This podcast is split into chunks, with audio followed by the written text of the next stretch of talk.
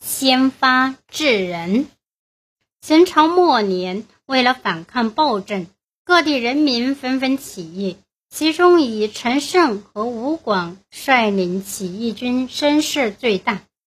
当时有个叫殷通会稽郡守，也想趁机推翻秦朝，所以就请来当时的吴国避难的项项梁和项羽叔侄俩共商大事。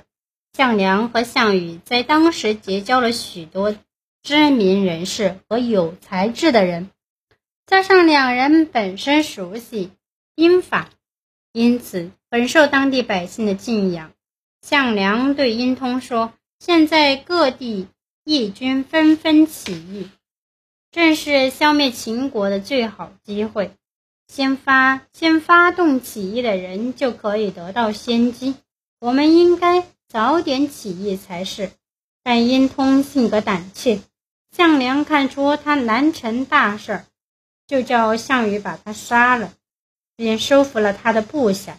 另一方面，他要不断的征集人马，壮大军队，并且打出灭秦的旗号。而项羽就是后来历史上赫赫有名的西楚霸王。